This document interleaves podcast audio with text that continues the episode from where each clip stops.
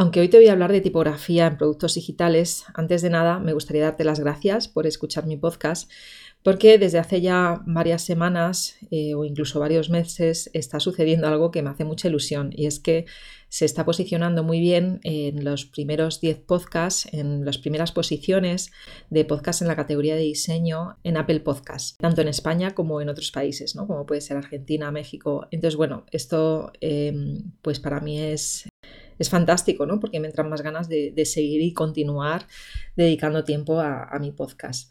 Y eh, pues vamos ahora con la tipografía, pero no sin antes contarte mm, que la idea de hablar de este tema, porque sabes que yo no suelo hablar de temas de diseño visual en mi, en mi podcast, la idea de hablar de este tema es porque estoy hablando con el diseñador John Williamson eh, sobre la masterclass que va a dar en mi escuela de Tribux este mes de noviembre.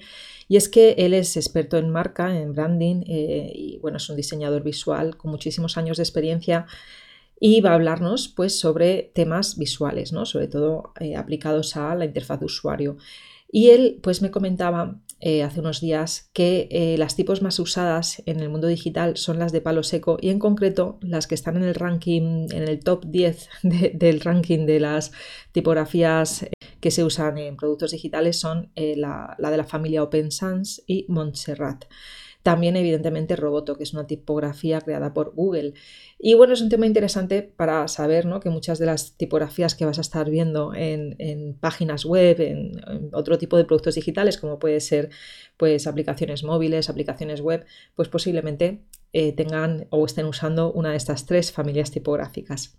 Y ya dicho esto, Vamos a, cinco consejitos que, te quiero dar, eh, sobre todo a ver si ya eres visual designer, no te va a sonar esto a, nada nuevo, ya lo sabrás, pero si no lo eres o incluso si ni siquiera trabajas en diseño, pero me escuchas porque tienes una empresa, que sé que, hay perfiles, hay personas que me escuchan porque tienen empresas y necesitan aprender un poco de experiencia de usuario, pues decirte que en esta parte del diseño visual, que también evidentemente afecta a la experiencia de usuario, como no, la, la tipografía pues es muy importante. Hola, soy Gema Gutiérrez, diseñadora de productos digitales. Te doy la bienvenida a un nuevo episodio de píldorasux.com, la mejor forma de aprender diseño de experiencia de usuario explicado con claridad y paso a paso. Aprende con una pequeña píldora cada semana estés donde estés.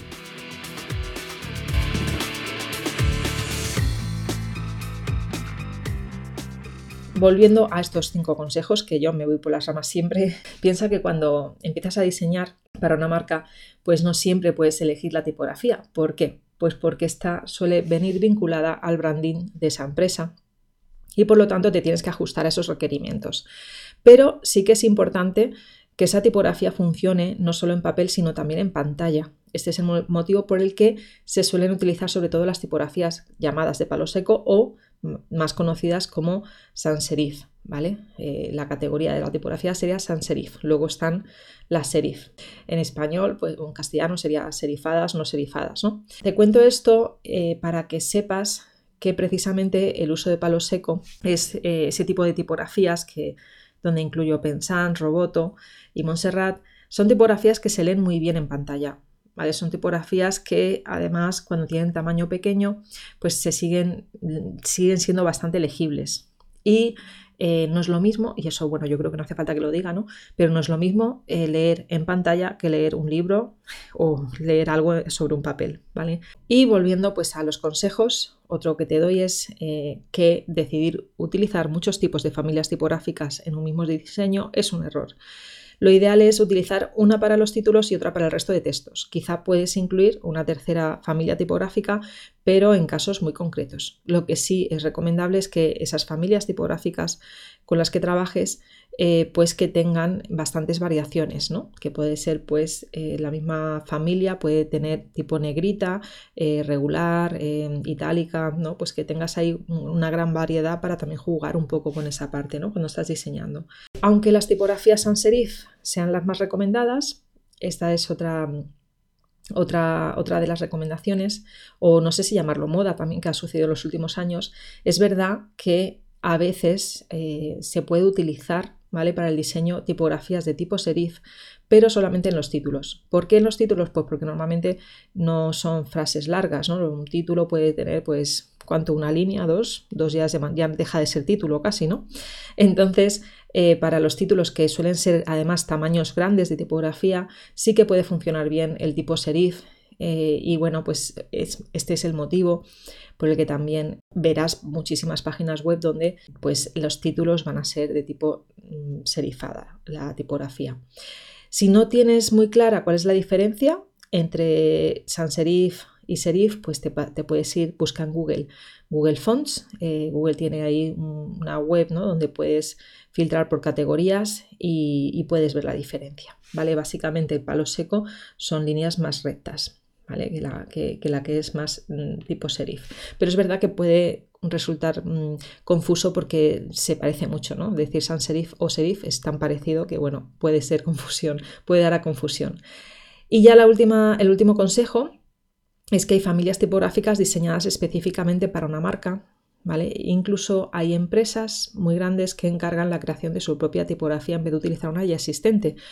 Bueno, aquí en realidad más que consejo es simplemente comentario de que esto sucede porque no te estoy diciendo que vayas a crear tu propia tipografía que te podría salir bastante caro, ¿vale? Lo más lógico es que vayas a las tipografías de Google Fonts y esto sí que es un esto sí que es eh, pues un consejo y es que hay muchísimas tipografías que puedes encontrar en Google Font y que están preparadas para eh, poder descargarse y usarlas de forma gratuita en tu página web o en tu producto digital. Lo digo porque no todas las tipografías son gratuitas. Entonces, si, si vas a comprar una que no sea, o sea, si vas a utilizar una que no sea gratuita, por favor cómprala y asegúrate además que está preparada pues, para que se vea bien en pantalla. Y eh, después de estos cinco consejitos que te he dejado, quería hablarte de la tipografía chulapa. Bueno, pues esta tipografía eh, ha sido una casualidad, es que no sé, yo creo que a veces se conectan como las cosas, ¿no? Y ha sido una casualidad que esta semana que hablaba con John del tema de la tipografía, los colores y tal para la masterclass, escuché el episodio de un podcast de, la gente de DIMAP, que es em, una asociación de diseñadores de aquí de Madrid, donde hablaba Silvia Ferpal. ¿vale? Esta es una diseñadora que ha trabajado para grandes empresas como Designit y eh, pues ella contaba que había, había, realizado, bueno, que en uno de sus proyectos personales, porque tiene varios, había diseñado una tipografía y la había llamado Ferpal Sans, ¿no? que es, pues ella, su apellido es Ferpal, pues muy buena idea poner el mismo nombre a la tipografía. Y la había diseñado pensando en la ciudad de Madrid. Entonces, eh, este que fue un proyecto personal acabó convirtiéndose eh, pues en un proyecto profesional porque el Ayuntamiento eh, de Madrid decidió utilizar esa tipografía y encargar a, otros diseñadores pues a que, a que crearan una tipografía específica para Madrid que se llama Chulapa y que está inspirada en la de Silvia Ferpal. ¿vale? Y además no se quedó solamente en eso, sino que el ayuntamiento decidió eh, pues que esta, considerara esta tipografía chulapa, que además es que el nombre es muy típico de aquí de Madrid, de, los chulapos y las chulapas madrileñas. Y eh, bueno, pues el ayuntamiento dice que es una tipo netamente madrileña basada en la realizada por Ruiz de Luna para el Callejero Histórico de Madrid. Y es una tipografía de palo seco no geométrico con algunas características de la rotulación manual. Eh, si te vas al artículo relacionado a este episodio, es el número 78. Por lo tanto, tan solo tienes que poner pildorasux.com barra 78 en tu navegador y ya podrás acceder a las referencias para ver esta tipografía, incluso para descargarla si quieres, porque es de uso libre y gratuito. Puedes descargarla desde el enlace que te dejo en este artículo o búscala pues en Google. ¿Qué más contarte de esta tipografía? Lo siento, al final esto ha pasado a hablar de una tipografía que me encanta y que he descubierto esta semana pero es que tenía que hablar de ella. Eh, bueno, pues contarte que el ayuntamiento en esa propia página eh, donde te la puedes descargar dice que ha sido producida por Joan Carles Casasín y Pablo Gámez y está basada o es, es, una tipografía diseñada sobre una idea original de Silvia Fernández Palomar que el Ayuntamiento de Madrid pues, publica para uso libre y abierto bajo el proyecto tipográfico Madrid Cerpal. El caso es que eh, como es de uso libre y gratuito, pues muchas personas se lo están descargando para eh, utilizar esa tipografía en los rótulos de sus eh, establecimientos, ¿no? Aquí en Madrid.